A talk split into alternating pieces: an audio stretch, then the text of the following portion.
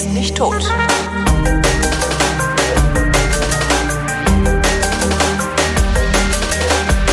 Hier ist die monatliche Ausgabe der Weinflaschen, worin der Holger und der Christoph zusammensitzen, über Wein reden. Und zwar äh, ist die Sendung mit äh, dem Christoph. Und dem Holger. Ich war verreist. Ausnahmsweise. Ich auch. Oh, ja, aber du hast dann immer so diese, ja, ich war in äh, Australien, drei. Nee, Portugal. Wochen. Ja, auch scheiße. Ist auch nicht nett. Da- Dann erzähle ich erst meins, das ist kleiner. Ja, genau. Ich, ich war äh, bei Christian Stahl in, äh, äh, in, Ah ja, äh, genau. äh, in der Nähe von In Bad Auernhofen. Mergentheim. Auernhofen, genau. In der Nähe vom Taubertal. Genau. In Franken. In Franken. Ähm, hatten wir ja, glaube ich, auch schon Weine von ihm hier, von, von Christian. Und ähm, Mhm. ich stehe, also ich, ich stehe so in lockerem Kontakt nach, seit ich den kennengelernt hatte, da in Franken vor zwei Jahren, stehen wir so in lockerem Chat-Kontakt, so mal hier, hallo, wie geht's, bla bla bla. Und irgendwann meinte er halt, ja, komm doch mal, kommt doch mal vorbei, ähm, ja, se- koch ich, koch ich was Schönes und dann setzen wir uns hin und trinken ein. Ich so, ja, dann hat sich ewig nicht geklappt, weil ist ja dann doch, ne, muss ja doch ein ganzes Wochenende Zeit haben. Blablabla. Und dann haben wir es jetzt kürzlich geschafft, mal runterzufahren nach nach äh, äh, Auernhofen. Aber der wohnt, ich glaube, der wohnt gar nicht mehr in Auernhofen, ne? Der ist irgendwie umgezogen, habe ich gehört. Das weiß ich jetzt ehrlich gesagt gar nicht, ob der da Okay, wohnt oder nicht. okay. Jedenfalls ähm, Ihr dachte ich so, auf dem Weingut. wir waren auf dem Gut, genau. Ähm, und ich dachte halt so, so, ja, dann fahren wir halt runter, hocken uns mit dem hin, irgendwie kocht er was, er kocht eine Kleinigkeit, wir setzen uns Saufen ein und erzählen. Kommen da so, kommen da so an, kommen da so an. Äh, erstmal so großer, großer Gastraum, Hochzeit. Ich denke so, hui, was ist denn hier los? Naja, ist ja, ist ja egal. Wir wollten ja mit Christian äh, und Frau so rumsitzen und einen saufen. Ähm, sagt der der äh, Vater hat uns abgeholt aus dem Hotel mit so einem uralten Auto meinte ja hier äh, ihr müsst da hinten rein wir dann in, da hinten rein eingedeckt also er war halt richtig amtlich eingedeckt und es saßen da auch noch acht andere Damen so an so einer, also waren zwei, Damen? Ja, da waren so Okay. zwei Tafeln und da saßen an der einen Tafel saßen acht andere Damen und an unserer Tafel waren nur vier Gedecke. Äh, haben wir uns dann hingesetzt, da setzte sich dann später noch ein anderes Paar dazu. Stellt sich raus, der hatte gar nicht vor, irgendwie ein bisschen was zu kochen und wir setzen uns an den Küchentisch und saufen ein und erzählen was, sondern der kocht da. Und zwar, Ja, ja. ja, ja, ich dir sagen können. Ja, hast du aber nicht. Ich habe auch Nee. nicht gefragt. Ich dachte, du wärst halt besser informiert. Nee, ich habe echt gedacht, so, ja, fahr, okay. fährst, mal mit Kumpel, fährst mal mit deinem Kumpel Christian vorbei und Mhm. isst eine Stulle und trinkst ein Glas Wein. Und dann sitzen wir da so. Der ist äh, fürs Fleisch zuständig. was da. zum Teufel ist denn hier los? Haben wir dann Mhm. zuerst gedacht. Ja, und dann äh, haben die da angefangen aufzufahren. Und das ist halt so richtig so auf so, wie nennt man das denn? So, also so mit Schäumchen und Kügelchen und gebeizt und Ja, ja, äh, das sous ist- das und ist schon, also mhm. richtig Ambitioniert. Amtlich, amtlich Ja, ja. ambitioniertes Essen. Also das ist Ja, so. ja. Sag mal, in, in Sterneläden habe ich jetzt auch nicht so viel Schlechteres gekriegt, muss ich echt mal sagen. Ich war jetzt Aber auch noch nicht Besseres so meinst oft, Äh, so viel Besseres, ja. Ich war jetzt auch noch nicht so auf Nee, den nicht Sternenläden, zwingend. muss ich sagen. Aber das, das Nee, aber also, da kann man auch schnell mal enttäuscht werden. Also so stimmt. ist jetzt nicht. Aber ich war, ich war total geflasht. Also es war halt richtig geiles Essen, was der da zusammengekocht hat. Und, Mhm. und dann halt so schön Weine von seinem eigenen Weingut, was Mhm. dann auch noch das perfekte Pairing war. Also ich habe Mhm. noch nie ein durchgehend so gutes Pairing erlebt, was vermutlich daher kommt, dass er erst seine Weine macht und sich dann das Essen ausdenkt.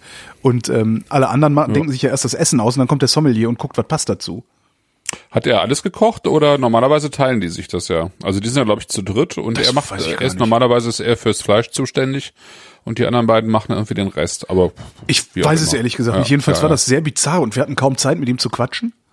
Ja, und dann stellte sich noch raus, dass zwei von den Brautjungfern, äh, also ähm, die Liebste ist ja da in der Nähe zur Schule gegangen. Und dann stehen wir da draußen so rum, Mhm. Ja. sagt, sie, sagt sie, hier die beiden da hinten kenne ich, mit denen war ich in der Schule. Echt? Und dann, ja, und dann haben wir uns noch ein bisschen auf diese Hochzeit eingeschmuggelt. Ähm, und da so ein bisschen rumgelungert und geguckt und noch einen gezwitschert. Und irgendwann meinte Christian dann, aber wir sollten jetzt mal damit aufhören, weil äh, hinterher gibt's dann immer so Mails. Oder steht, was waren das denn eigentlich für Leute, die da noch zu so, ja. Aber äh, wo, wo ich eigentlich hin wollte, ist, also Christian Stahl macht nicht nur, wie ich finde, ganz, ganz tolle Weine, sondern Christian Stahl macht auch ganz, ganz tolles Essen. Und da kann man ohne weiteres mal hinfahren und sich äh, beköstigen lassen. Allerdings ist das, glaube ich, mit Reservierung. Ja, genau. Das ist mit Reservierung. Es ist jetzt kein öffentliches Restaurant sozusagen. Nee, nee, einfach hinfahren geht Es nicht. ist ja Nee, vor allen Dingen für Veranstaltungen, ne? Für größere Veranstaltungen. Ja, er sagte, der hat äh, jedes Wochenende Für zwei eigene. Hochzeiten. Jedes, jedes Wochenende hätte er zwei Hochzeiten, sagt er. Also schon, schon Wahnsinn, enorm. ne? Ja, ja, ja. Ja, ja. Und ey, echt geiles Essen. Also Ja. hier, fünf Gänge Und mit ich glaube, damit kannst du auch ordentlich Asche verdienen. Meinst du? Jedes Wochenende zwei Hochzeiten. Ach so, ja, klar. das ist ja, das ist eine Gelddruckmaschine, würde ich jetzt mit den, mit den eigenen Weinen und und ähm, äh, dem Essen auf dem Niveau, das, das ist schon, das ist schon super. Mhm. Ich guck gerade auf der Webseite, XXL-Schnitzel Wiener Art mit Pommes, 4,50 Euro. Dahinter Wie, so ein Stern, der, bei Christian Stahl, dahinter so ein Sternchen. Ach so. Weißt du, dieses Seriositätssternchen, ne? Ist ja immer, Ja. wenn irgendwo Ja, ja. Preise sind mit Sternchen, weißt du ganz genau, okay, ist viel teurer. Steht da, XXL-Schnitzel Wiener Pommes, 4,50. Sternchen Gibt's bei uns nicht. Menüvorschläge. Hausgebeizter orange marinierter Lachs mit Limonenpetersilien-Salsa und infundierten Gurken. Infundierte Infundiert. Gurken. Hm. Ach, nee, lass mal. Nee, heute, heute mal kein Beischlaf. Ich bin ein bisschen infundiert. Fenchel, Fen, Fenchelschaumsüppchen, gebratene Jakobsmuschel, rosa gebratener Hirschkalbrücken und so weiter. Würde Kuben, ich auch nehmen jetzt. mit Kubenpfeffer aromatisierten Knuspernüssen. Kubebenpfeffer. Was? Kubebenpfeffer, Kubeben? stimmt. Kubenpfeffer hätte ich auch komisch. So eckige, eckige Pfefferkörner ist ja auch ein Ding. Es gab mal eine, eine äh, Donald Duck Geschichte, da gab es nur eckige Eier. Da waren die auf so einer komischen Insel, wo es nur Eier gab und die waren eckig. Aha. Ja, jedenfalls äh, hier hiermit Es gab sei sowas auch mal beim Yps, glaube ich, irgendwie. eine so eckige Eiermaschine. Ja, die hatte ich. Das war total cool. Das, das hat super funktioniert. Du hast halt, das war halt so eine, so eine Kiste. Echt? Ja, ja. Das war so eine Kiste, halt einfach so ein Würfel, ne? Ein Würfel oben mit dem Deckel, den du festmachen konntest. Hast halt ein Ei gekocht und hast dann das heiße Ei in diese Kiste getan und dann den Ja. Deckel runtergemacht bis zu einem bestimmten Grad und dann festgezurrt und während das erkaltet ist, ist das dann halt in Form gegangen, das Ei. Das war schon ziemlich lustig. Witzig. Ja, jedenfalls, was ich eigentlich sagen wollte, ist, fahrt alle zu Christian Stahl auf den Winzerhofstall. Das lohnt sich echt. Also ich war wirklich sehr, ich bin sehr, sehr, äh, bin ich. Ja, schön. Was das ja, ich war kostet, ja schon mal da. nicht. Ich war, war ja im November 2014 war ich mal da. Hm. Ja, in Auernhofen. Ja, sehr schön. Also wirklich, ich bin echt, echt hingerissen. Und von seinen Weinen bin ich ja sowieso hingerissen. Ja. So, und du warst also in Portugal. Dann lehne ich mich jetzt zurück und äh, leide still. Ach ja, ich war in Portugal, deswegen hatten wir, ich, ich dachte ja, wir machen mal so ein Portugal-Special. Ähm, ich zwar, war zwar in einer anderen Region als äh, da, wovon wir jetzt trinken, aber in der nächsten Sendung trinken wir dann aus der Region, wo ich war. Also erst war ich in Frankfurt bei einer Veranstaltung von Neuseeland Wein, da habe ich so eine ähm, so eine sogenannte Masterclass gemacht, also ein bisschen was über neuseeländische Weine erzählt. Was, was heißt das Was, genau, äh, Masterclass? Ja, also ähm, Auskenner steht vorne und erzählt ähm, was. Ähm, für Fachpersonal, also für Fachleute, Ah, mhm. sozusagen eine ähm, so eine einstündige, anderthalbstündige ähm, Veranstaltung, wo ich äh, zehn Weine präsentiert habe und äh, sozusagen anhand dieser zehn Weine versucht habe, den neuseeländischen Weinbau zu erklären. Ähm, und zwar anhand der Reise, die ich auch gemacht habe, um es ein bisschen plastischer und anschaulicher und persönlicher zu machen. Das hatte ich schon mal letztes Jahr in äh, Hamburg gemacht und das äh, war eine sehr schöne Veranstaltung und diesmal in Frankfurt auch. Bis auf die Tatsache, dass irgendwie die No-Show-Quote so brutal hoch war, dass man sich darüber echt nur ärgern kann. Aber das scheint irgendwie äh, mittlerweile immer häufiger vorzukommen. Wie, wieso müssen die dafür nichts Sprich, Leute. zahlen oder was? Das ist eine Veranstaltung, die, äh, die sozusagen die, die Aussteller sehr viel Geld kostet. Also Ja. da waren, waren verschiedene neuseeländische Weingüter. War so eine kleine Messe sozusagen, ne? Von, von 15 Weingütern ähm, oder deren Ex äh, Importeuren. Und ähm, das war da auch gut besucht da im Raum, aber ähm, eben auch nicht so viel wie angemeldet waren. Und dann gab es eben diese, war eben für 3 Uhr, 15 Uhr die, diese Masterclass angesetzt und ähm,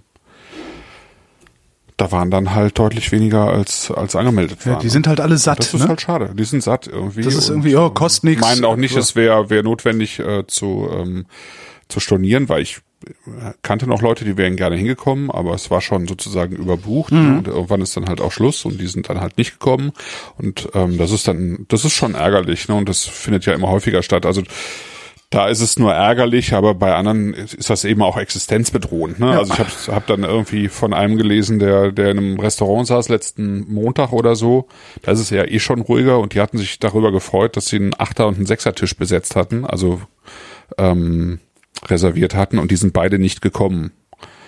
Äh, und das ist schon krass, ja. Also Ja. ich meine, Also und dann, dann musst du es halt auch bezahlen oder wie? Oder äh, also Nee, das ist ja, nee, also es gibt, also es gibt zunehmend Restaurants, also jetzt gerade auch in der, in der gehobenen Sterneküche, Ja. also ich weiß jetzt nicht, hier Kevin Fehling oder so, hier in, mit The Table in Hamburg, da gibst du vorher deine Kreditkartennummer ab, ne? Ja. Und das finde ich auch richtig, ja. Ja. Weil der hat, der hat zwölf Plätze, ja. äh, zweimal zwölf Plätze am Abend und wenn der die nicht alle voll kriegt, dann arbeitet der nicht äh, sozusagen nicht in schwarzen Zahlen. Ja? Oh, das ist natürlich scheiße. Ja, das ist überall so eigentlich, ja.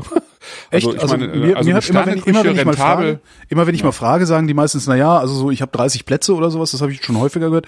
Ich habe 30 Plätze, wenn ich 18 verkaufe, sind wir plus minus null. Oder irgendwie hm. sowas. Ja, so, okay. Aber vielleicht, das wenn einer rausfliegt, ist es vielleicht ist nicht. Aber ja, was ist, halt auch ich das sag Problem mal, auf einem drei Sterne, drei Sterne Niveau zu kochen, ja. das ist äh, äh, einfach so aufwendig, dass du, ähm, dass, dass du schon die Bude eigentlich voll haben musst. Viele viele Drei-Sterne-Küchen sind ja auch in, in Hotels oder äh, ja, also ähm, die, die, die würden für sich alleine gar nicht wirtschaftlich arbeiten, sondern die sind irgendwo angeschlossen. Ja. ja.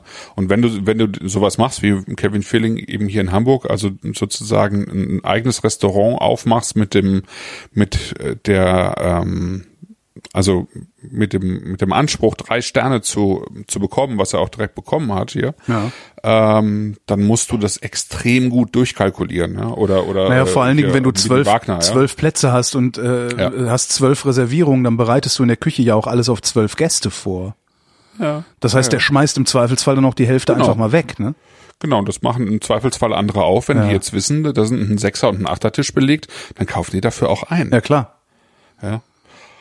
Ja, das ist das, das ist schon assi. extrem ist asozial. Ja. Ne? Ähm, also jetzt gerade in Restaurants, da denken die Leute nicht drüber nach und dann dann gehen die einfach nicht hin. Oder ich habe mir ist das ja auch schon passiert. Also wenn dann noch weiß äh, äh, allein bei dieser dieser Herkritzveranstaltung in Berlin, wo dann am selben Tag noch drei Leute abgesagt haben. Ja, ja, ähm, ja so ne. Ähm, wie auch immer. Ja, das ist halt so, das ist aber dieses, das ist wirklich dieses, dieses, so, ein, so, ein, so, ein, so eine komische äh, Konsumentenmentalität. Ja, ich nehm's mal mit, äh, ich muss ja nicht hin. Das ist so dieses, weißt du, ja, absagen kannst du ja immer noch. Ja, kannst du, aber vielleicht drei Tage vorher oder, oder sowas.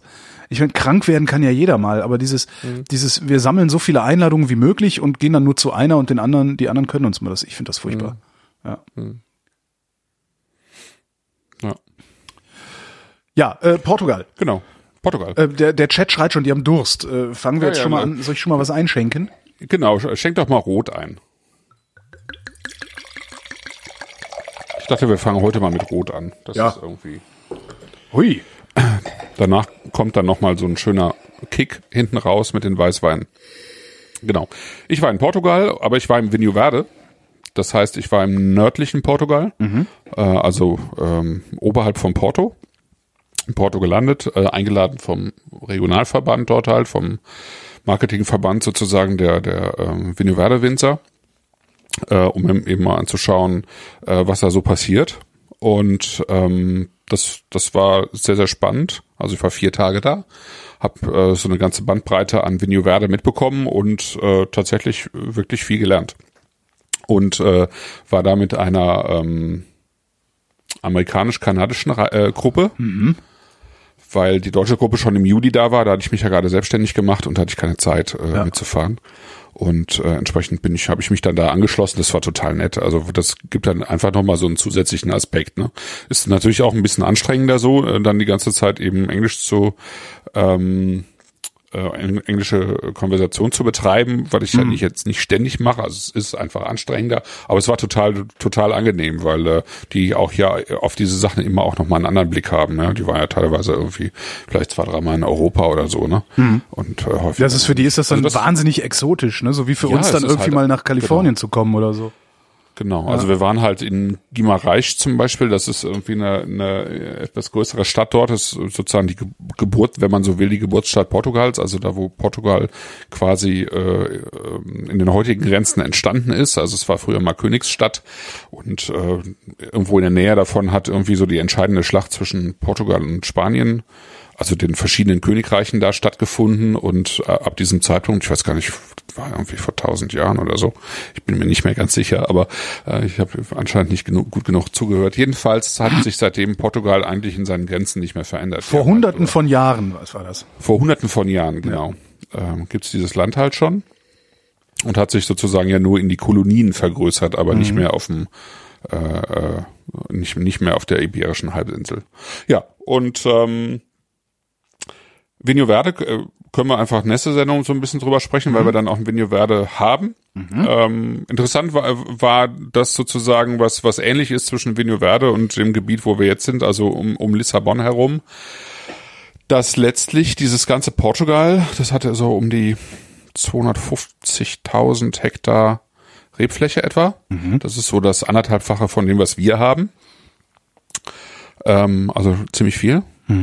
Ähm, halt extrem viele Winzer hat. Ja, also in, äh, in Das ist auch so sehr kleinparts. im, im Vineyard-Gebiet, oder? genau, kle- kleinparzellig, ne, irgendwie durch Erbteilung. Also Ah. die haben in, in, im Vineyard-Gebiet haben die etwa genauso viele Weinbauern wie Hektar. Ja. Oh. Also quasi hat im Durchschnitt jeder, jeder Weinbauer einen Hektar Fläche. Aber warum Und, machen die da äh, nicht mal eine Flurbereinigung?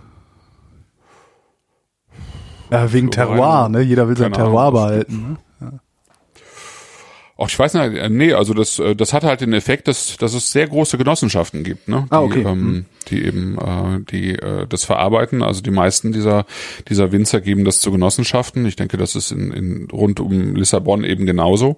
Und ähm, die verarbeiten das eben dann, ne? Und ähm, Genau. Und was wir jetzt hier haben, ist aber eben kein Genossenschaftswein, sondern der Wein eines Weinbauern, ähm, Pedro Marquez. Der ähm, Hast du eigentlich auch immer, immer, wenn ich spanische Weine trinke, Spanisch lese, höre, irgendwas mit Spanisch oder meinetwegen auch Portugiesisch, das ist jetzt also von der Melodie her ein bisschen ähnlich, hast du dann auch immer noch diesen dämliche Ja. Fernsehsendung im Kopf mit, mit, äh, äh, ja, mit- Bruno mit- Ganz mit, äh, als Privatdetektiv. Der sagt, Caramba, Jaime, du und ich, Ja. wir sind vom selben Schlag. Mal. Das ist jedes Mal. Und es ge- er geht hier mit der Aufruf, der Christoph und ich suchen seit mindestens Mhm. 20 Jahren Mitschnitte einer ZDF, eines ZDF-Sechsteilers oder einer, einer sechs, sechsteiligen äh, Reihe, die hieß Tassilo, Ja. ein Fall für sich mit äh, Bruno Ganz in der Hauptrolle. Wir würden das gerne noch mal gucken. Also wer das hat, äh, ich bedanke mich mit Wein. ja, selbstverständlich schlecht. Ich auch. Ich habe auch immer mal wieder nachgeschaut. Ja, ist nicht. Aber es ist, es ist irgendwann noch mal kurz, kurze Zeit später auf Arte gelaufen Ah. und dann nie wieder. Nie wieder. Und man findet es auch nirgendwo. Hm. Es gibt's einfach nicht mehr. Und es ist, ähm, es war wirklich eine, eine sehr amüsante Sache. Also hier, ähm, also es war einfach auch sehr gut besetzt. Ne? Ja, ja, das hat Ja, rundrum sehr, funktioniert. Sehr schön. Sehr schön. Ja, genau. Tienen usted una habitación doble para tres noches, por favor. Das hat er gesagt, als er bei diesem, bei diesem Wächter durch wollte und der hat ihn dann durchgelassen. Na, kommen wir zum Wein zurück. Äh, das, Genau. Der, der Chat äh, weist gerade auf die Farbe hin, die wirklich sehr, sehr Ja. ein, eindrucksvoll ist. Ja fast blutrot, ne? Ja, genau. Geil. Es ist fast blutrot. Also schon tintig, fast tintig in der Mitte, blutrot. Mhm. Und ähm, dafür verantwortlich ähm, dürfte eigentlich die Toriga Nacional sein. Das ist die, äh, nationale Blutspendeaktion. Das die Na- nationale Blutspendeagentur Portugals. Ähm, was halt keiner weiß, ist, dass größere Teile dieser Blutspenden immer in portugiesischen Rotwein fließen. Ja, darum ist er so rot. Ja. Darum, da, daher kommt auch der Port. Das wissen auch die wenigsten. Das Und ist Alkoholiker. deswegen weißt, weißt du jetzt auch, warum das äh, eben auch äh, lebenswichtig für Portugiesen ist, dass Natürlich. sie äh, genau Wein zu trinken. Weingewerbe verbunden sind auch. Genau, ich glaube 15 Prozent etwa der Bevölkerung, die sind sind irgendwie mit dem Weinbau verbunden, was ziemlich viel ist. Also es ist ein ziemlich ziemlich äh, wichtiger Wirtschaftsfaktor. ja, wenn die doppelt so viel Hektar haben wie wir, äh, die werden das meiste exportieren, vermute ich mal. Ne? Ja, allerdings witzigerweise ähm, nicht nicht äh, zumindest, zumindest ganz lange Zeit äh, jetzt gar nicht äh, so sehr nach Europa und so, sondern in die alten Kolonien. Ah, Also ähm, nach Brasilien zum Beispiel und äh, in die alten ähm, afrikanischen Kolonien. Äh, ganz witzig. Ja, mittlerweile gibt's also was was Vinho Verde angeht, da war ich ja jetzt nun, da habe ich mir die Zahlen so ein bisschen gemerkt, sind die USA irgendwie wichtigster äh, Abnehmer und Deutschland glaube ich sogar zweitwichtigster Abnehmer. Aber äh, ist halt immer noch sehr stark irgendwie verbunden mit den mit den alten Kolonien. Noch was Wissenswertes. Ähm, Portugal nimmt weltweit den ersten Rang unter den Korkenherstellern ein. Besitzt 31 Prozent der Korkeichenbestände. Ja, ja, 51 Prozent der Weltproduktion werden in Portugal geerntet. Krass. Ja. Ja. Und äh, witzigerweise habe ich trotzdem da äh, im, im Vinho Verde haben wir bei jeder Probe mindestens einen schlechten Korken gehabt. Ja, natürlich. Da, Was- dazu sind die ja ich, da, die äh, Korken, oder nicht? Was? Dazu sind die Korken doch da, dachte ich. Äh, Und Schraubverschluss nimmt man, wenn man guten Wein haben will. Ach so, ja, genau. Ja, äh, witzig ist, wenn man hier die, diese drei Flaschen aufmacht, dass er auch zwei verschiedene Korken verwendet. Also zumindest war bei mir im Fossil den ich ja schon geöffnet habe eine Stunde vorher. Ne? Und Wie den, es sich gehört, du meinst, also ich mach das mal schnell. Gouveio, äh, den ich auch schon eine Stunde vorher geöffnet habe. Äh, zwei ganz unterschiedliche Kork-Qualitäten drin. Ja, ähm, das mit den mit mit mit der Korkeiche, also wird wahrscheinlich auch mit den 15 Prozent irgendwie mit mit äh, dabei sein. Also das gehört wahrscheinlich auch mit zum. Ist wie bei uns die Automobilindustrie, ne? Zulieferer. ne? Ja, ja. Naja, genau. Ähm, wie es denen geht, äh, aktuell weiß ich gar nicht. Also die haben mit Sicherheit mit der ganzen äh, Konkurrenz durch Plastikkorken und Schraubverschlüsse und so weiter auch eine gewisse Krise gehabt. Aber ähm, ich denke mal, dass eigentlich immer noch genügend Kork verkauft wird und dass sie eigentlich die Möglichkeit haben müssten, äh, jetzt auch wieder bessere Qualitäten zu liefern. Das war ja irgendwie das große Problem, dass die, äh, ich denke mal, einfach auch äh, zu viel produziert haben. So Korkeich brauchen einfach auch sehr lange. Ja. Ich glaube, eigentlich sollten sie mindestens zehn Jahre nachwachsen, Wow. äh, bevor, äh, bevor man sie wieder schält. Und ähm, wenn man das früher macht, dann ist die Gefahr, diesen TCA, also dieses Trichloranisol drin zu haben, was diese, diesen Korkschmecker verursacht, Ja. äh, eben viel höher. Ne? Also äh, wenn bei, bei junger Eiche eben höher als, also beziehungsweise bei zu, zu junger Schale, zu jungen Schälen der Korkeichen ist die Gefahr halt viel höher. Ich habe mal gehört, Und dass mittlerweile hat, Ja, äh, ich, ich habe mal gehört, dass ähm, bei äh, mit mit Korken, also mit Korkeichenkork verkorkten Weinen, äh, ähm, drei Prozent Ausschuss dabei wären. Stimmt das? Ja, das, die Zahl ist wahrscheinlich zwischenzeitlich noch höher gewesen. Also es- drei drei Prozent. Jetzt ich meine jetzt nicht in der Korkenproduktion, sondern äh, im, im, Nee, im für Wein, Wein. mit DCA, also mit Korkschmecker, ja, genau. Und äh, es gab zwischendurch mal Zahlen, dass es irgendwo zwischen sieben und zehn Prozent gelegen haben soll. Und Neuseeland und Australien zum Beispiel, die haben, äh, da ist ja die Quote an Schraubverschlüssen extrem hoch. Also in Neuseeland bestimmt bei 95 Prozent, wenn nicht höher, weil die gesagt haben, wir haben, als wir mit dem Weinbau eigentlich sozusagen wieder angefangen haben in den 80er Jahren, äh, so schlechte Korkqualitäten bekommen, Ja. dass wir es halt ziemlich schnell sein gelassen haben. Ja. So, und ähm, ja, also ich denke, ähm, da ist ziemlich viel schiefgelaufen. Mittlerweile haben die diese Korkfirmen auch aufgerüstet, also technisch, die können mittlerweile auch viele, zumindest die teuren Korken, es gibt ja sehr unterschiedliche Korkqualitäten, die teuren Korken auch äh, checken ähm, vorher und und auch sozusagen spülen irgendwie äh, mit Hochdruck irgendwie so das Zeug da rauskriegen. Wie genau es geht, weiß ich nicht, aber ähm, auf jeden Fall sind da mittlerweile auch Dinge möglich. Ne? Aber wie gesagt, also ich war war jetzt da, selbst in Portugal äh, könnte man ja denken, die Portugiesen kriegen irgendwie den besseren Kork, aber äh, denkst du, ne? Also ähm, Wie in der DDR. ja, genau. So. Das sind die guten Genau, Sachen auch Toriga. Nacional äh, ist sozusagen, die hat auch so ein bisschen die äh, den Namen, was wie sozusagen die nationale Sorte ist, also die viertmeist äh, ähm, genutzte Sorte in äh, Portugal. Aragonés, das ist die zweite Sorte, die hier auf der Flasche steht. Das ist äh, der einer der portugiesischen Namen für Tempranillo, also sozusagen die wichtige spanische Rebsorte. Sergio Aragonés. Sergio Ja. Aragonés zum Beispiel war ja ein berühmter Zeichner im Mad Magazine. Ich wollte auch mal was Okay. Schlaues sagen. Okay. Ja, und Toriga Nacional ist sozusagen die wichtigste Rebsorte für Portwein. Ja, also ähm, fin findet man in ganz äh, ganz Portugal, aber eben vor allen Dingen auch äh, am Douro in der Portweingegend. Ja, und ist eine von, und das macht Portugal eigentlich auch so besonders, eine von circa 500 Rebsorten, die, die äh, äh, in Portugal beheimatet sind. Also autochtone Reb, sogenannte Ja. autochtone Rebsorten. Und das ist schon echt eine ganze Menge. Ne? Also das Land ist ja jetzt nicht so riesengroß und äh, 500 Rebsorten, da musst du erstmal drauf kommen. Also es gibt äh, eigentlich in, in Mitteleuropa, sozusagen Mittel-Südeuropa, nur Italien und Portugal mit so einer Riesenmenge an, ähm, an autochthonen Sorten, die du an irgendwelchen Ecken des Landes findest. Ja. Muss der, muss der so bitter? Ich finde, der hat was extrem Bitteres. Oder hätte ich den einfach eine Stunde vorher aufmachen sollen, wie es sich gehört?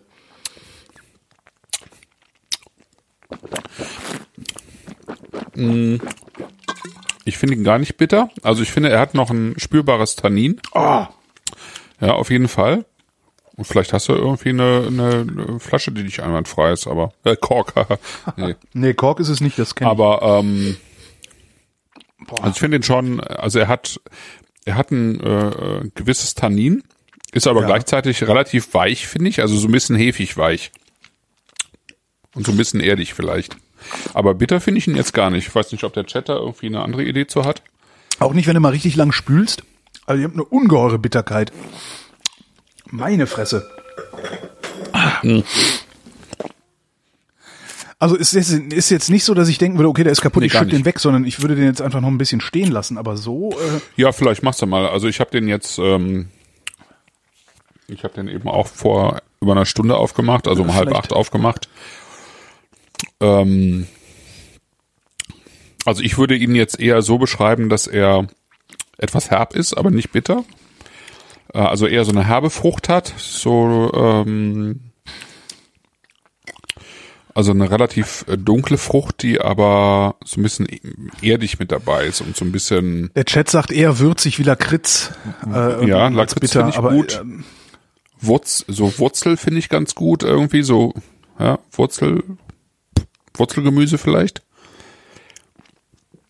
Ähm, also so ein bisschen vegetabil, das rieche ich, ja. Aber ja, so ein bisschen, so ein bisschen Tabak vielleicht mit dabei und dann eine, eine spürbare Säure, auch irgendein rotes, so rotes Obst er auch im, in der Nase. rotes aber- Obst, ja. Aber sobald ich den im Mund habe, kriege ich so ein richtig so, so, ein- so ein.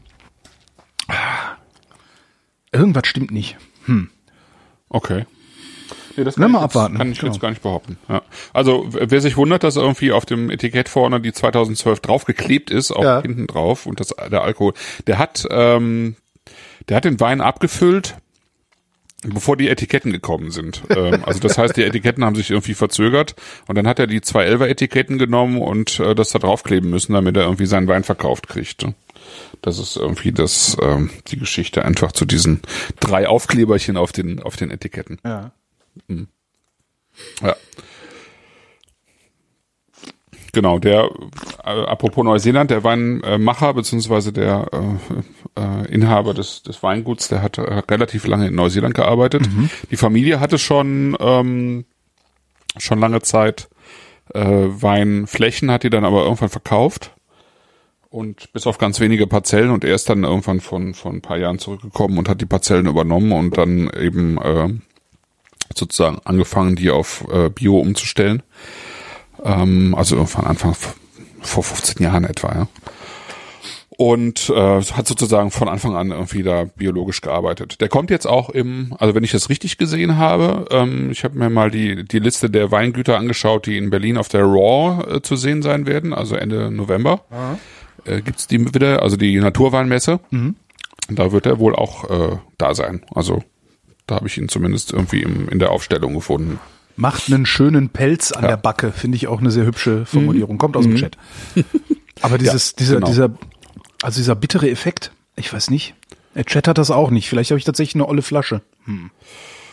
Ja, wäre schade. Ja, Ja. ich lass mal stehen. Mal gucken. Vielleicht haben wir Ja, eine Stunde stehen. oder Genau, morgen oder ja sonst noch was. Eine Stunde später nochmal drauf zurückkommen. Genau. Ähm, ich finde den schön. Also das, äh, das sind ja alles jetzt keine so teuren Weine. Der äh, Fossil, das ist sozusagen der günstigste, den wir jetzt in, ins Glas schenken können. Ah, ja. Der kostet irgendwie 8,90. Ich glaube, der rote kostet 10,90 und der äh, Godeo, der kostet 14,90. Das ist für den Roten ist irre. das nicht viel. Also ich, ich, ich merke, was wie der gemeint Mhm. ist. Äh, Das Problem ist tatsächlich wirklich in dem Moment, wo ich ihn im Mund habe, da macht er komische Sachen. Aber dafür, Ja. das ist nicht viel, ja. Ja, also ich finde, das ist ein schöner. Ähm, das Einzige, was was äh, mir im Moment noch zu viel ist, so- ist so ein bisschen dieses weichhefige bei dem Wein, den ich, was ich irgendwie am Gaumen habe. Aber ansonsten finde ich das schön. Das, also dieses tanninige, so dieses pelzige, äh, finde finde ich nicht unangenehm. Ich finde die Würze schön. Ich mag die Frucht ähm, und ich mag auch die sozusagen die Säure, die da drin ist. Und ich finde jetzt bei dem Wetter auch dieses so leicht alkoholisch warme so im Hintergrund finde ich eigentlich ganz schön. Braucht ja was Warmes, braucht der Mensch, ja. Ja, genau, genau. Oh, der Fossil ist schön. Der hat so, Ja. so ein, ähm, ein über, überreifer, mehli- überreifer mehliger Apfel kurz vorm Gären riecht der. Vielleicht ist auch mit mir was Also nicht in Ordnung, Fossil- weil mir heute Blut abgenommen wurde. Kann ja sein, dass irgendwas nicht stimmt. Ei, Vielleicht ei, haben ei, mir auch ei, irgendwas injiziert. Aber da musst du dann mehr Rotwein trinken, ne? Weil Rotwein ist ja tonisch, ne? Stimmt, ist, außerdem ist das ja aus Blut, gerade wenn es aus Portugal kommt. Haben wir, haben wir, ich im, im, im Internet gelernt. Ja, ja, ja. ja. Bei dem Fossil wird dann auch klar, sozusagen, warum diese ganzen Fossilien da drauf sind. Also damit spielt er ja nun, äh, also ist ja irgendwie Logo. Also Capucha hat dieses Stimmt, da sind ja auch diese äh, Schnecke, ne? Auf, Hier sind diverse Fossilien wie drauf. Also Dinger denn? Dendrit oder so ähnlich? Don Dontodent? Rhododendron? Dontodent, ja, Dontodent.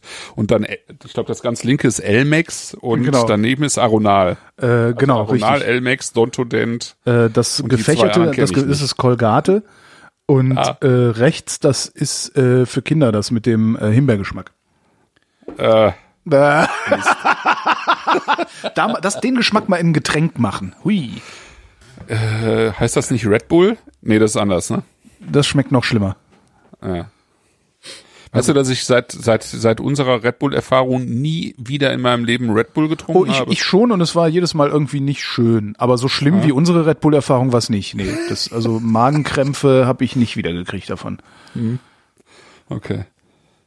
Ja, wir waren wahrscheinlich einfach noch nicht alt genug Wir waren, dafür. genau, wir waren noch nicht weit genug. Für. Ja. Ja, genau. Also das Interessante an dem an der Ecke ist, also äh, diese diese ähm, dieses Gebiet äh, Vinha Regional äh, Lisboa oder Lisboa, das hat keinen äh, keinen Ruf jetzt für äh, handgemachte Weine, weil äh, auch da sozusagen das Problem ist, äh, die meisten Weinbauern haben eben nur diese 1, 2, 3 Hektar, die liefern an Genossenschaften, die Genossenschaften machen ähm, machen Weine, die keinem wehtun, ja, die machen irgendwie internationalen Stil, äh, die bauen auch dann Merlot und Syrah und was man so alles kennt an, ja, und machen eben so allerweltsweine. Und es gibt relativ wenig oder nur sehr wenige Winzer in der Ecke, die ähm, sowas machen wie er hier. Was schade ist, weil ähm, die ähm, die Ecke eigentlich prädestiniert dafür wäre, weil du hast ähm, das liegt direkt am Meer. Also du hast diesen, diesen Meereseinfluss äh, sehr stark, ähm, was sozusagen ja den, den Effekt hat, dass du, ähm, dass du es zwar heiß hast dort, Ja. aber eben diese ganze Frische vom Meer kommt. Ne? Und nachts das dann ja auch sch- schnell ordentlich kühl wird, was eben für die Frucht der- Weine, für den äh, sozusagen den Fruchtgehalt der Trauben äh, sehr positiv ist. Ja? Also zum einen behalten die die Säure und zum anderen ähm, bauen die eine viel stärkere Frucht aus, wenn die so, so relativ stark pendeln zwischen, zwischen Hitze und Kühle. Ne? Ähm, und dann haben die halt einen Boden, den du so ein bisschen vergleichen kannst mit äh, Burgund, mit Chablis vor allen Dingen und mit äh, mit dem unteren Teil der Champagne. Ja, also da, wo wir äh, ganz unten waren, so ne, Mongueux und so noch weiter runter eigentlich. Ähm, äh, Kimmeridge-Kalk.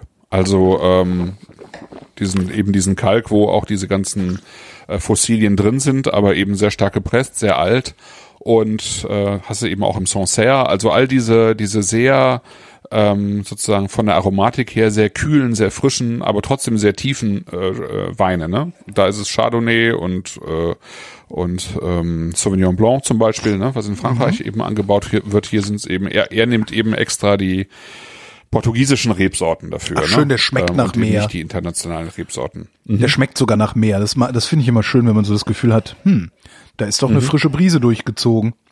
Ja, ja. Muss man aber, muss man aber trinken. Also spucken, äh, beim Spucken kommt der nicht ganz durch, der Geschmack. Schön. Ja. ja. Genau. Also das ist sehr mineralisch, ne? Das ist sehr, also ich finde auch, du, du riechst fast schon so ein bisschen dieses Kalkige. aber dabei seltsam weich. Also ich finde immer, wenn ich sowas Mineralisches habe, also bei einem mineralischen Wein erwarte ich immer, dass der ein bisschen kantiger daherkommt, aber der ist so, hm, hm, so seidig. Ja, ich, ich, also ich gehe mal davon aus, dass er einen biologischen Säureabbau gemacht hat. Also BSA, ne? Also Umwandlung von Apfelsäure in Milchsäure. Was dem Ganzen einfach einen weicheren Touch gibt. Das Ganze dürfte eben im, ähm, nee, Moment, der ist nicht im Holz ausgebaut worden, obwohl er so ein bisschen so schmeckt, finde ich. Ähm, er wird wahrscheinlich relativ lange äh, auf der Feinhefe gelegen haben. Das ist ja auch der aktuelle Jahrgang was so ungewöhnlich ist. Also wir haben jetzt 216 und wir trinken jetzt irgendwie 213. Das heißt, er hat relativ äh, lange auf, dem, auf der Feinhefe gelegen. Und wenn er dann ein BSA gemacht hat, dann würde das das erklären. Also viel Hefe drin und, ähm, und eine, eine Milchsäure statt einer Apfelsäure, dann hast du eben dieses weiche, dieses weiche Mundgefühl. Das ist witzig. Das ist echt witzig. Und ja, super schön cremig. Also frisch, gleichzeitig cremig. Ich finde, er hat irgendwie, ähm, er wirkt am Gaumen so, als hätte er einen Touch Holz, obwohl äh, obwohl er wohl keins hat. Also es ist, äh, ähm, ist im irgendwie Beton oder Edelstahl ausgebaut, Beton, glaube ich. Und das ist, das finde ich ganz, ganz nett. Also er hat so, so leicht exotische Aromen drin, finde ich. So eine ganz leichte Butter. Der Chat, der Chat schmeckt das Meer auch übrigens. Sehr schön. Hier riecht man, äh, ein, einer aus dem Chat schreibt, hier riecht man imaginäre Holzfässer. Ja, haha, siehst du? Ja, genau. Imaginäre Holzfässer, das ist auch schön. Scheinholz. Ja, genau, der, genau, wie der Scheinriese. genau. Ja, ich meine, das ist, also das muss ich mal sagen, ja. Also es ist ein handgemachter, biologisch erzeugter Wein, ohne sozusagen viele Eingriffe. Ähm, also das, das sozusagen das Übliche, was wir ja in letzter Zeit eigentlich immer trinken, ja, spontan vergoren. Hipsterwein halt, ne? Ähm, ne? Hipsterwein ähm, äh, oder Oldschool, wie auch immer. ähm, das Ganze ähm, lange auf der auf der Hefe gelassen. Das heißt, man, man muss einfach immer auch sagen, wenn du sonst einen 213er jetzt anbietest, ich glaube, er hat mittlerweile auch einen 214er auf dem Markt, aber mhm. 213er so lange liegen lässt, das ist ja alles gebundenes Kapital. Ne? Also wenn, wenn du das diesen Schritt machst und den Wein dann im Laden für 8,90 anbietest, ja, Ja. das finde ich schon einfach klasse, ja. Ja, ich Das verstehe ja sowieso nicht, wie die das viel machen. Wein fürs Geld. Ja. Ich, ich kapiere das ja nicht. Ich verstehe nicht, wie die das machen. Hm. Das ist mir völlig schleierhaft, wie man, wie man das für acht Euro anbieten kann. Also tatsächlich, ich, also wenn ich mir überlege, wie viel Arbeit da drin steckt, wie viel Zeit da Mhm. drin steckt, ne, ne, ne, ne, ne, ich verstehe das nicht. Also ich würde eigentlich erwarten, dass so eine Flasche Wein irgendwie 25 Euro kostet. Mindestens. Ja, es gibt ja auch viele, die so viel kosten und äh, ich sag mal, wenn, wenn da jetzt draufstehen würde, äh, Bourgogne, sagen wir mal Macron oder Chablis oder sowas, dann würde der halt auch, oder Sancerre, dann würde der das Doppelte kosten. Ja? Das Doppelte. Okay. Auf jeden Fall. Also der, den würdest du, also ich sa- sag mal, ein Sancerre auf dem Niveau oder ein Chablis auf dem Niveau oder auch ein Macron auf dem Niveau, den würdest du unter 16,90 die Flasche nicht kaufen können. Okay. Aber die haben halt den Namen. Und ähm, äh, Valle de Capucha, beziehungsweise eben äh, Vigno Regional de Lisboa, hat halt den Namen nicht. Ja. Ja. Sancerre kannst du durch die ganze Welt hinweg verkaufen, die haben nie ein Pro Absatzproblem. Ja. Das ist eine relativ kleine, kleine Appellation Ja. ähm, mit einem guten Namen. Und selbst der letzte Scheißdreck, der aus dieser Appellation kommt, den kannst du, kannst du bei, bei großen äh, äh, Anbietern immer noch für 12, 13 Euro verscherbeln. Ja? Die kosten da immer noch 12, 13 Euro die Flaschen. Auch wenn sie nichts wert sind, ja. Und von, von quasi toten äh, Weinbergen kommen und ähm, Das heißt, ich sollte mir, eigentlich sollte ich mir diesen Fossil in den Keller legen und nicht äh, den ganzen anderen Kram. ja, Oder es ist halt hält der nicht lang genug? äh, Doch, glaube ich schon. Also der wird sich noch ein paar Jahre weiterentwickeln. Ja? Mhm. Wir können auch äh, sozusagen ins zweite Glas mal den ähm, Godeo tun. Also Goveo. Äh, Im Spanischen heißt der Godello, die gleiche Rebsorte. Mhm. Ah, Ich muss mal gerade ausspülen. Hat, hat so ein gewisses Revival erlebt. Also es gab irgendwie in den 70er Jahren, habe ich nochmal nachgelesen, gab es von, Oh, von Godello oder eben Goveo in Spanien noch 600 Stöcke. Ja. Wie viel, wie viel Liter kriegt man Also von einem quasi Stock? ausgestorben. Oh, Ja. Einen, sagen wir mal einen. Okay. Ja. Also 600 Flaschen Wein konnte man äh, noch machen mit Godeo in, in Spanien. Ähm, und das hat sich wieder so ein bisschen auf, ich glaube, etwa 600 Hektar sogar ausgeweitet. Ist so, ähm, ist so eine der, ist vielleicht die, die, die Weißwein-Rebsorte in Spanien, die in den letzten Jahren am meisten Aufmerksamkeit bekommen hat. So ein Shootingstar eigentlich unter, ähm, unter den Weinen. Kommt eben auch aus der, sozusagen der spanischen äh, Atlantikküste, also Galicien so die Ecke. Also sozusagen das, was oberhalb von Portugal liegt. Ne? Und dann gibt's diese Rebsorte eben auch im Norden von Portugal so ein bisschen. Da heißt sie dann äh, blöderweise Verdejo, weil Verdejo ist wiederum eine Rebsorte, die auch, es auch auf Madeira gibt. Heißt das nicht Verdejo eigentlich? Nee, Verdejo ist wieder eine andere Rebsorte. Ach Gott. Als Ja, gut. Verdejo. Okay. Und Verdejo ist aber der, der im Norden, der eigentlich Godello ist. ist was völlig anderes als der Verdejo auf Madeira. Genau. Ich bin wieder hier. Ja. Also der, Genau. der ist jetzt So. aber wirklich, also dieser äh, äh, äh, Valle da Capucha, Nee, ja, ist alles der? weiter der Capucha. Wollte gerade sagen, Goveo, genau, da steht's Goveo. Genau. Der ist toll. So, der ist jetzt auch bei, ich sehe es gerade, bei Gutswein ist er jetzt ausverkauft. Wir haben ihn, äh, wir haben ihn also, wir haben ihn äh, auf Null gekriegt hier toll. mit der Sendung.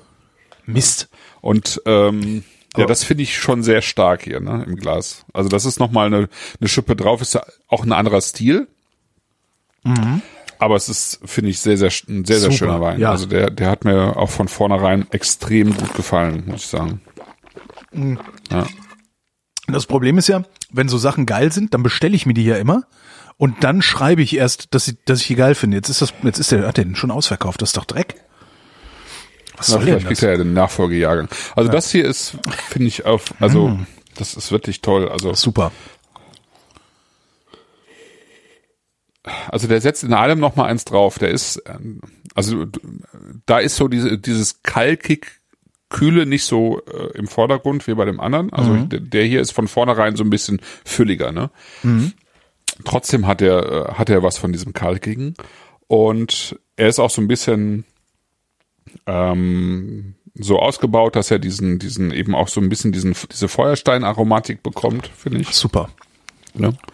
Ähm, Also ich habe ja keine Ahnung von Portugal, ich habe ja eh keine Ahnung, aber man verbindet ja doch mit bestimmten Regionen oder bestimmten Ländern bestimmte Weinarten. Und Mhm. ich finde, der schmeckt nicht nach einem portugiesischen oder, oder südeuropäischen Wein. Also den würde ich genau. höchstens Frankreich, also kennen, ja. nördliches Ja, Frankreich, das würde ich gerade noch erwarten. Aber, aber eigentlich schmeckt der, ich finde, der schmeckt deutsch. Du findest, Das wird jetzt dem deutsch? Portugiesen. Wenn du mir jetzt, also das, wenn du mir jetzt so Weine hinstellen würdest, ich bin ja, ich bin, was das angeht, ich bin ja schlicht, du weißt. Ähm, wenn du mir jetzt so Weine hinstellen würdest und sagen würdest, so was glaubst du, aus was für ein Land kommt der? Ja. Würde ich bei, würde Ja, ich bei dem, ich super, würde ich bei diesem, bei dem Gouveio würde ich sagen, der kommt aus Deutschland. Aber warum? Er, erklär mal, also erzähl mal, wo- woran erinnert er? dich? Du musst ja irgendeine Assoziation dazu haben. Ich musste gerade niesen, jetzt rieche ich kaum noch was. Ja.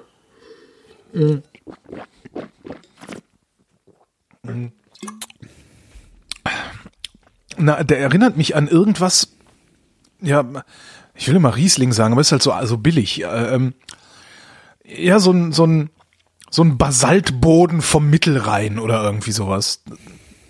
Und, und der hat auch so eine, also ich erwarte von, von Spanien, Portugal, erwarte ich so eine, so eine, äh, äh, äh, ja, so eine, so eine Üppigkeit, so, ein- so ein Bombast. Ich habe irgendwann mal, habe ich mal gesagt, äh, so spanische, spanische Weine, die kommen rein, springen auf den Tisch und tanzen da laut rum. So, weißt du, so, so das, das und und ich, das, das hätte ich jetzt auch erwartet. Also wenn ich Portugal höre, dann hab, assoziiere ich halt als erstes Spanien und dann so eine, so eine Üppigkeit, so einen Bombast äh, und so. Und das ist so, das ist so Ja, feiner das ist, irgendwie. Das ist so ein witzig. bisschen Dann hast du, dann werden wir in Zukunft mehr Portugal und Spanien trinken. also, Weil, ja. also was Weißwein angeht, da kennst du ja wahrscheinlich aus Spanien naja, äh, eben diesen Verdejo, aber der ist ja so, der ist ja stilistisch so ein bisschen so wie Sauvignon Blanc so, ne? Mhm. Also wie so einfache, äh, so typische aktuell in Mode seiende Sauvignon Blancs, irgendwie so grün, so ein bisschen grün grasig, so ein Ja. bisschen exotische Frucht hinten raus, auch so ein bisschen so erfrischend bitter und gut ist. Ne? dann kenne ich aus der Rueda oder aus dem Rueda. Äh, ja, das ist Rueda. Genau. Ach, das ist Rueda. Äh, ja. ja, ach so, ja, das kenne ich halt, ja. Also aber- die machen auch noch Sauvignon Blanc da, aber vor Okay, allen Dingen verstehe. eben diesen Verdejo. Ja. Dann gibt's Rias Baixas. Ja, genau, hatte Den ich auch kennst schon du mal. auch. Mhm. Ja, genau. Das ist so ein bisschen, ähm, tatsächlich dachte man lange, dass dieser äh, Albarino dort äh, äh, irgendwas mit Riesling zu tun hat, weil er sich auch ein bisschen so verhält. Deswegen heißt er auch so. Also äh, Albarino heißt, so- also heißt übersetzt so viel wie die Weiße vom Rhein. Ist aber wohl überhaupt nicht mit Riesling verwandt. Aber es, er hat so ein bisschen was davon. Also ähm, und, und die gleiche Rebsorte, die gibt's halt auch im Vigno Verde, da kommen wir dann in der nächsten Sendung wieder drauf. Aber das, das sind eigentlich schon die beiden wichtigsten. Nachricht aus dem Chat. Äh, Die Portugiesen sind nicht laut wie die Spanier oder Italiener, sondern sehr nett und ruhig. äh, ja, aber die Spanier und die Italiener sind halt auch nicht laut, sondern es gibt halt äh, Moden. Also die, die hier in Berlin in der S-Bahn sind, halt, schon. äh, Also bitte? Die, die hier in Berlin in der S-Bahn sind, die sind schon laut. Also, huiuiui. Aber Ach so, vom Typ, also die Menschen, okay. nein, wir, es ging schon um Weine. Ja, ja, nee, vielleicht ging's ja auch um Typen, um Charaktere. Das kann natürlich schon sein. Ich finde, das hat auch was miteinander zu tun, durchaus. Aber Äh, wie auch immer. Also die, also dann, dann hast du halt in Portugal hast du halt an Weißwein vor allen Dingen Vinho Verde und das ist halt ein, ein, ein was wir unter Vinho Verde kennen, ist halt ein leichter Sommerwein, mhm. das ein bisschen Restsüße hat und ein bisschen, ein äh, bisschen Mousseux. Also nicht sprudelrichtig, aber halt so ein bisschen, da ist halt so ein bisschen CO2 ja. mit drin, ne? So. Genau. Genau. Das verkaufen die ja wie Hulle. Da, davon wird halt, werden halt Millionen Liter produziert und das ist auch alles gut gemacht. Aber es ist halt einfach nur ein leichter Sommerwein, ne? Mhm. Ähm, dann gibt's äh, in Portugal den Matthäus Rosé. Damit ist, also damit haben die ja die ganze Welt überflutet sozusagen, diese Boxbeutelflasche mit jo. so einem relativ süßen Rosé. Ja, ist auch unendlich viel Fernsehwerbung damals, ne? Ja. Ja, genau. Und das wird bis heute verkauft wie blöd, ne? Und äh, das hat Zograppe, das ist der Hersteller, irgendwie zu einem der größten Weinhersteller der Welt gemacht, glaube ich, mittlerweile. Ähm, also die haben halt auch viel, dieser 280.000 Hektar äh, ist auch viel unter dem Zograppe-Label. Gut, und dann hast du halt Portwein und Madeira als aufgesprittete Weine. Also das stand halt lange Zeit sozusagen ausschließlich für, für Portugals Weine. Diese vier Typen, also Matthäus Rosé, Vinho Verde und Port und, Port und Madeira. Aha. Ja. Und alles andere war eigentlich total unbekannt. Und ähm, Weißwein aus Portugal war, also abgesehen vom Vinho Verde, halt auch total unbekannt. Und das kommt halt jetzt so langsam durch so Sendungen wie unsere. Genau. Nein, aber äh, wir helfen so, Portugal. kommen halt äh, andere Weinregionen, Alentejo, Dao und äh, eben so Einzelkämpfer wie er hier ähm, und zeigen halt, was was für ein Potenzial in diesem in diesem Weinland halt steckt. Ne? Und das habe ich jetzt im Vinho Verde eben auch erlebt, weil weil viele Vinho Verde Winzer eben auch was völlig anderes mit dem machen, was sie da zur Verfügung haben, ne? eben als als eben nur so ein leichten leichtes Sommerweinchen. Ja. Ja. Genau. Und das hier ist schon, das hier ist schon sehr stark, finde ich. Ah, es gibt sehr übrigens einen 2015er davon. Valle da Capucho, Gouveio Branco VR Lisboa. Okay. Ja. Siehst du mal. Ja. Und von dem Fossil? Das äh, habe ich nicht nachgeguckt. Äh, da Guck muss ich jetzt, wie, wie geht denn das hier? Erzähl du mal was, ich muss, ich komme mit der Webseite nicht. Äh, Auf welcher Website bist du denn? Äh, Gutsweine. Ach so, wie, die haben einen 215er von, ah, vom Goveo. Ah ja, okay, das ist der Nachfolgejahrgang. Dann, dann hat es 214 vielleicht gar nicht gegeben, wer weiß. Ah, nee, nee, da ist, ich bin auf der Seite noch drauf. Die haben vom Fossil ist der aktuelle Jahrgang 213, aber ich habe irgendwo schon mal gesehen, dass es auch schon 214 gibt. Podcast. Ähm. schnürt Weinhilfspaket für Portugal. der Chat hat Spaß, ja. das freut mich. Das ist gut, ja. Könnte jemand ja. noch mal erklären, was autochton heißt? Ja, eine autochtone Rebsorte ist eine Rebsorte, die nur in einem bestimmten äh, sozusagen Ursprungsgebiet vorkommt. Ja, also es gibt ähm, also eigentlich äh, man geht davon aus, zum Beispiel, dass ähm, ja, was ist denn jetzt ein gutes Beispiel? Weiß Sangiovese zum Beispiel. Okay. Sangiovese ist sozusagen die autochtone Rebsorte wahrscheinlich der Toskana. Ne? Und sie kommt in der, vor allem in der Toskana eben und in umliegenden ähm, Landschaften also. vor. Ja. Ne? Und ähm, es ist also äh, sozusagen der, der, äh, das Gegenteil von einer autochthonen Rebsorte wäre jetzt eine internationale Rebsorte wie Chardonnay, Cabernet, Merlot oder sowas, wo man eigentlich gar nicht so wirklich weiß, wo die ursprünglich herkommt äh, und sowieso schon auf der ganzen Welt verteilt ist. Ja. Mhm. Äh, insgesamt ist die Sache allerdings viel, viel komplexer, weil man sowieso selten weiß, wo Rebsorten eigentlich wirklich herkommen. Lässt sich das äh, nicht irgendwie über DNA-Analyse feststellen? Doch, es lässt sich viel über DNA. Es ließ sich zum Beispiel feststellen, dass eben diese Alvarinho nicht vom Riesling kommt oder kein Riesling, keine Abart sozusagen vom Riesling ist, auch mhm. keine Kreuzung mit dem Riesling. Ähm, das konnte man feststellen. Ähm, ich habe gestern irgendwie von Ampelographen gehört, dass sie eine Mischung ist von einer spanischen Rebsorte und von Gros Manseng. Und Gros Manseng ist eine, so eine Rebsorte, die im klingt, äh, Jurançon, also im, im Südwesten Frankreichs vorkommt. So klingt ein bisschen Kölsch. Gros ja, Manseng. Manseng. Ja? Da Gib mir doch mal ein Fläschchen genau. von dem Grossmann Seng da hinten. Dem Grossmann Seng Wing. Ja. ja. Ja. Aber, also, zum einen steht schon mal fest, also, ähm, die, die, die, sozusagen die Handelswege und die Pilgerwege vor allen Dingen. Auf den Pilgerwegen ist ganz viel passiert. Also da haben ganz viele Pilger, äh, Mönche und so weiter haben Reben durch die Gegend geschleppt, ja, irgendwo wieder angepflanzt und dann gab's auch natürliche Kreuzungen, es gab auch gewollte Kreuzungen, wo eben ähm, neue äh, Rebsorten entstanden mhm. sind, wo die ganz alten Rebsorten herkommen. Äh, darüber streitet sich die Wissenschaft, also es gibt mit Sicherheit so im Mitteleuropa mit die ältesten Rebsorten kommen so aus dem aus dem Jura und aus dem Wallis, also aus der Schweiz. Mhm. Und dann ums, um, um das Schwarz- und Mittelmeer herum. Also in der Türkei zum Beispiel geht man davon aus, dass es noch mindestens tausend Rebsorten gibt, die noch nicht mal einen Namen haben. Oh. Ja, aber die es da einfach gibt, also die auch nicht, nicht wirtschaftlich angebaut werden, aber die da irgendwie noch rumstehen, also teilweise auch wild noch rumstehen. In Georgien geht man auch davon aus, dass es so um die fünf bis sechshundert verschiedene Rebsorten gibt. In Georgien, Georgien ist ein kleines Land. Ja. Und im Zweifel, also im, möglicherweise kommen kommen die ursprünglichen Rebsorten vielleicht sogar aus, aus äh, Asien, ja, aus dem chinesischen Bereich. Das ist aber nur Spekulation. Hm. Aber es ist halt äh, irgendwie eine Jahrtausende alte Geschichte und wenn, wenn ich den Andreas Jung, der, das ist dieser Ampelograph höre, der äh, vertieft sich so ein bisschen in die, auch in die, ähm, sozusagen in die, in die Sprachstämme der Rebsorten. Ja. ja. Also ähm, und der hat halt die Theorie, dass viele der Namen, also gerade auch der alten Namen, viel auch mit, mit alten Stämmen aus Europa, Vorderasien und so weiter zu tun haben, mhm. ja. Und sich daraus ein bisschen ableiten lässt, äh, wo die Rebsorten vielleicht eigentlich herkommen. Und er geht zum Beispiel davon aus, dass diese ganzen typisch französischen Rebsorten wie, wie Merlot und Cabernet und so weiter, dass die eigentlich alle gar nicht aus Frankreich kommen, sondern irgendwann eher aus dem, aus diesem vorderasiatischen oder Schwarzmeerbereich gekommen sind. Ne? Ja, also da ist noch viel Spekulation. Ähm, ja. Der Chat wüsste gerne, wie lange kann man das Zeug eigentlich einlagern?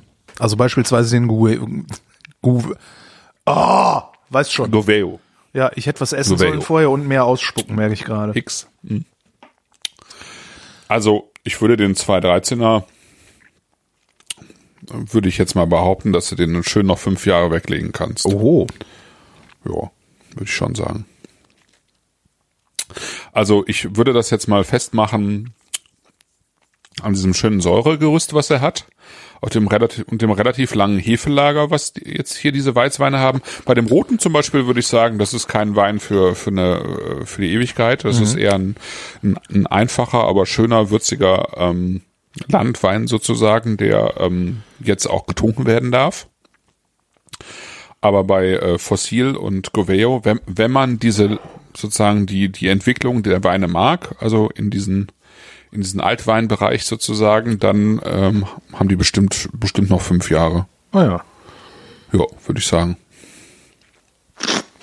Aber ähm, tendenziell würde ich auch bei beiden sagen, dass sie jetzt, jetzt und nächstes und nächstes Jahr wahrscheinlich eigentlich vom, vom Stil her am meisten Spaß machen. Ich habe gerade noch mal den roten probiert, der ist, meiner ist kaputt.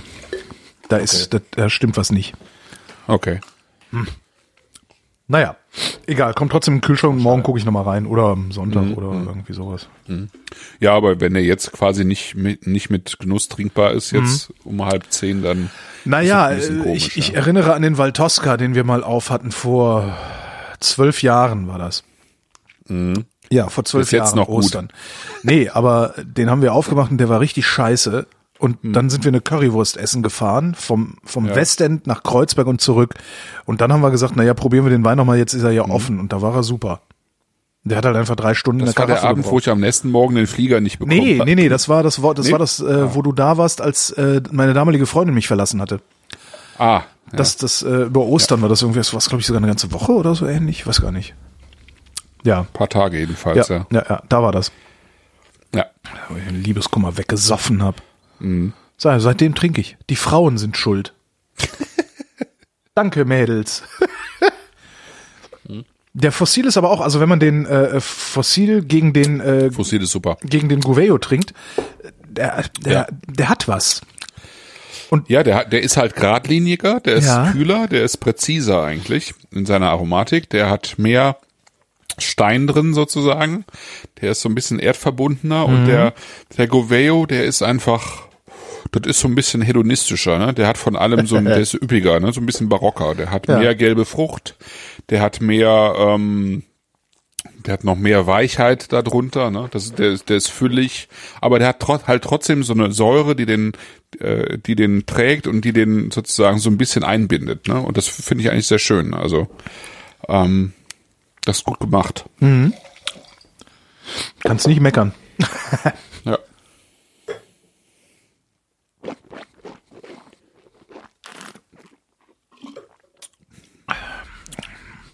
das ist ein schönes Land. Ich würde Also mich nicht entscheiden Ja. können, fällt mir gerade auf. Wenn ich mich entscheiden müsste, das würde mir sehr schwer fallen. Ja. Mhm. Konnte ich Wobei gut verstehen, der Fossil, genauso, den Fossil würde ich eher für, sagen wir, den Fossil für, wenn es warm draußen ist und den ähm, Gouveio, Gu- ich werde es mir nie, Gouveio, äh, für wenn es ein bisschen frischer wird. Also es ist eher, Also ich eher finde jetzt so für diese Jahreszeit ist der Goveo irgendwie ähm, Ja. nett, ne? Ja. Also weil er einfach so ein bisschen molliger ist. Ähm, ja, aber wenn wenn du jetzt natürlich irgendwie äh, den Wein auch noch zum Essen reichst, dann ist der Fossil natürlich eher derjenige, der ähm, zu zu einer ähm, zu, einem, zu einer Meeresfrüchteküche passt. Ja. Ähm, also Meeresfrüchte bei Fossil und eher, ich sag mal, ein, ein etwas, äh, also ein Fisch mit einer mit einer weißen Soße, mit einer buttrigeren Soße oder so, also mit einer übrigeren Soße auch, dann ähm, passt der Gouveio eigentlich besser. Mhm. Mein Gott, da sind wir jetzt schon fertig. Da sind wir jetzt eigentlich schon fertig. Ist ja Ja, furchtbar. das stimmt. Ja, dann, dann tue ich das mal in den Kühlschrank. Ja, gerade noch mal den roten ein. Ja, guck mal, wie der bei dir geworden ist. Bei mir leider nix. Genau, ich kann noch ankündigen für diejenigen, die nicht allzu weit von Hamburg entfernt sind. Oh ja, da gibt's eine schöne Veranstaltung, ne? Ähm, Genau, am Mittwoch, den, den 9. November, ähm, mit Julia Bertram und Benedikt Baltes eine Veranstaltung mache. Wunderbare Leute. Mhm. Wann?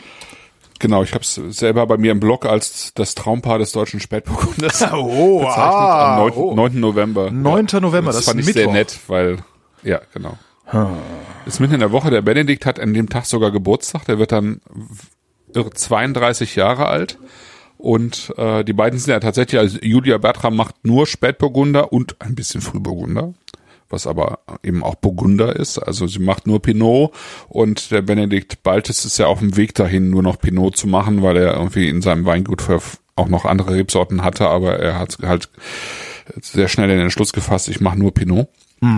Und deswegen irgendwie das Traumpaar des deutschen Spätburgunders, weil ich, ich finde die beiden so toll, weil die, die sind noch super jung. Die haben irgendwie so früh angefangen, so ihren Weg zu gehen und, und so sehr klar eine, eine Stilistik äh, herauszuarbeiten. Und ähm, ich freue mich total auf den Abend. Das wird bestimmt sehr nett. Ja, wenn ich am nächsten Tag nicht früh einen Termin hätte. Ah, verdammt. Warum fährt die Bahn eigentlich nicht nachts? Warum gibt's nicht irgendwie nachts jede Stunde einen Zug überall hin? Oder gibt's das so nicht? Ich hab's wieder nicht gesehen. Das weiß ich nicht. Wahrscheinlich nicht. Das wäre halt schön, dass zwischen man Hamburg irgendwie auf so eine, so eine Veranstaltung geht und dann irgendwie nachts um, um zwölf oder so nochmal in den Zug steigt und nach Hause fährt. Aber nee. Ja. Ich, ich habe keine Ahnung, wann der letzte Zug fährt von Hamburg nach Ich auch nicht. Ich guck mal. Äh, aus dem Chat noch ein Podcast-Vorschlag. Weine aus Osteuropa. Siehst du, das ist gerade, das, äh, das war eigentlich das, was ich am Anfang noch erzählen wollte, aber dann dachte ich, äh, das erzählst du jetzt nicht mehr, weil äh, die Leute ja auch was trinken wollen. Ich habe ähm, in, in der Woche, in der ich in, in Frankfurt war, wegen Neuseeland, am Ende der Woche, am Sonntag, also letzten, vorletzten Sonntag, habe ich eine Veranstaltung für die Taz hier in Hamburg gemacht. Ja. Die machen die machen so alle paar Monate machen die einen sogenannten Salon. Das ist eigentlich so ein politischer Salon, also wo es verschiedene Themen gibt, ähm, also ver- verschiedene Veranstaltungen zu einem politischen Thema. Und das war jetzt der hundertste Taz-Salon und der war ein bisschen größer und die hatten mich gefragt, ob ich nicht im Rahmen ähm, diese, dieser Thematik sozusagen Fremdsein äh, eine, eine Weinveranstaltung machen Ja. könnte. Und da habe ich, äh, das habe ich natürlich gerne gemacht. Und da habe ich ähm, eine Weinveranstaltung zu Weinen aus Osteuropa, also dem Balkan, dem Mittelmeer und dem, dem, dem Schwarzmeer gemacht. Also Da kenne ich ja nichts. Das einzige Mal, dass ich bewusst und willentlich Wein aus Osteuropa getrunken habe, war ein bulgarischer Rosé, okay. den ich über, äh, also eine Freundin von mir ist halb Bulgarin und äh, die hatte irgendwie, da gab es auch irgendwie so eine Veranstaltung, da gab es eben auch bulgarischen Wein. Und den Ja. Rosé fand ich so geil, dass ich mir da ein paar Flaschen von mitgenommen hatte. Ähm, das war eine Vernissage sogar, nicht mal eine Veranstaltung. Aber der war auch lecker, der war auch nach einem Jahr kaputt. Äh, ja, aber mehr weiß ich nicht über Osteuropa. Ja. Ja, das ist, also das ist spannend. Also es ist, ähm, das ist deswegen spannend, weil ma- man an so einem Abend tatsächlich mal zurückgehen kann zu den Ursprüngen eigentlich des Weinbaus. Ähm, also jetzt nicht unbedingt, noch nicht unbedingt in Kroatien, aber ähm, auch, auch da ist es schon so, dass die äh, mit also ich sag mal, dass, dass diese diese ganze Hipster Naturwein, äh, also wenn man es Hipster bezeichnen will, aber diese ganze Naturwein Geschichte, ja, die die jetzt ähm, seit ein paar Jahren wieder aufkommt. Ja. Äh, die die Arbeit mit Amphoren, äh, die hat eben ganz viel zu tun mit dem osteuropäischen Weinbau. Ja. Das hat die Georgier, also es gibt Georgier, äh, die haben nie aufgehört, mit Amphoren Wein zu machen. Die haben irgendwann vor 5000 Jahren damit angefangen, ja, oder vor 3000, aber wahrscheinlich vor 5000 und ähm, bis bis heute wird wird in in Georgien Wein in Manns große äh, Tonamphoren gepackt, sogenannte Quevris, die werden im Boden vergraben, weil es da schön kühl ist. Ja, die äh, da wird da wird einfach die die Trauben werden da reingepackt, ja, die gären dann, die bleiben mit ihren Traubenhäuten in diesen äh, sozusagen von innen mit Wachs versiegelten Tonamphoren, die werden oben verschlossen und dann werden die irgendwann im Frühjahr wird der Wein da wieder rausgeholt, ja. Und dann hast du einen einen trüben, also der wird dann natürlich von von allen äh, Partikeln befreit, aber du hast dann trotzdem einen einen trüben ex sehr speziellen Wein. Aber dieser äh, genauso wird seit Tausenden von Jahren dort Wein gemacht. Und das äh, haben eben in, in, in, in der letzten Zeit viele aufgegriffen und äh, arbeiten eben damit. Ja. Das muss man nicht machen, aber das kann man machen, weil es eben einen ganz bestimmten Weintypus. Ja, das Äh, einmal das, also, also es gibt einen ganz bestimmten, ne? es gibt einen ganz bestimmten Weintypus und es ist natürlich auch dann wieder so ein regionales Alleinstellungsmerkmal, das sich besser vermarkten lässt. Hier, wir machen das Ja, seit es gibt- 5000 Jahren. Also es ist halt Win-Win Ja, im Grunde, ja. ne? Also es ist jetzt nicht mal aber kritisch das, gemeint, das ist sondern witzigerweise ist es halt ein, äh, nee, die haben das gar nicht vermarktet. Das war ein Amerikaner, also eigentlich ein Künstler, also ein, ein amerikanischer Künstler und Sozialist, der irgendwie über über Moskau, wo er irgendwie so ein bisschen Kunst studiert hat, wenn ich das richtig hab, nach Georgien gekommen ist vor ein paar Jahren, also vor 15 Jahren oder so. Und äh, so begeistert war äh, von der Weinkultur, dass er angefangen hat, mit einem mit einem Georgier zusammen ein Weingut zu gründen. Und dann ist irgendein Schwede dazugekommen irgendwann und hat da ein bisschen Geld reingeschossen. Und das waren eigentlich die ersten, die diese Art von Weinmachen international vermarktet haben. Das Weingut heißt äh, Pheasants Tears, also das Tier des äh, das Tier des Fasans. Genau, das Tier des Fasans. Die, äh, ähm, das ist jetzt habe ich den Faden verloren. Also die Träne des Fasans. ähm, und das waren die ersten, die sozusagen nach außen gebracht haben, äh, also international bekannt gemacht haben, welche Art von Wein da überhaupt gemacht wird. Ja. Aber die haben da, die Georgier selber haben das nicht vermarktet eigentlich. Ja. Ja. Und ähm, also ich habe ich habe bei der Veranstaltung angefangen mit einem Schaumwein aus ähm, ähm, Istrien, also Kroatien, also nicht weit entfernt von Italien, ja.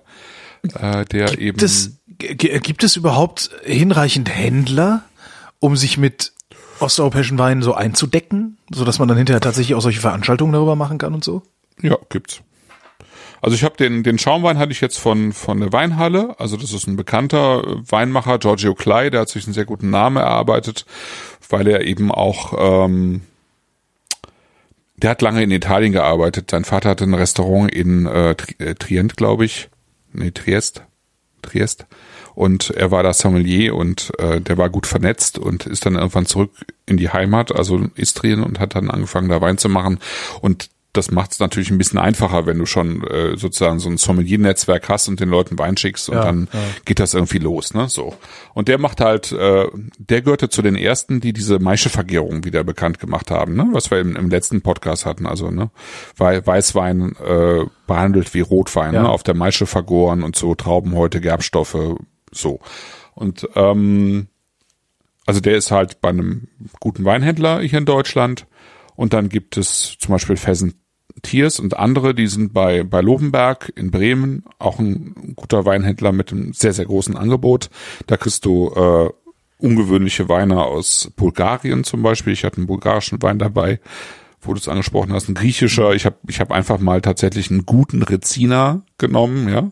Also einen Wein mit Harz, ne, mit, mit ähm, Kiefernharz äh, versetzt, auch um, um, um mal zu sagen, wie, warum das eigentlich so ist, ja, warum, warum, warum hast du einen Wein mit Harz? Ne? Ja. Das hat natürlich auch traditionelle Gründe. Ne? Ähm, der hat, der hat verschiedene Weine aus Osteuropa. Dann gibt es einen Versender, ähm, der äh, Weine aus Moldau äh, hier in Deutschland vertreibt, Aha. was natürlich echt ein schwieriges Geschäft ist. Ja? Äh, Moldau ist, ähm, Moldau hat, glaube ich, also es ist ein kleines Land, ja, das ist ein, es liegt oberhalb von äh, Rumänien, da wird auch Rumänisch äh, gesprochen. Ähm, das Land ist so groß wie Baden-Württemberg und hat die dreifache Fläche Wein wie Deutschland. Oh. Die dreifache Fläche. Die wohnen praktisch Weil- unter Reben.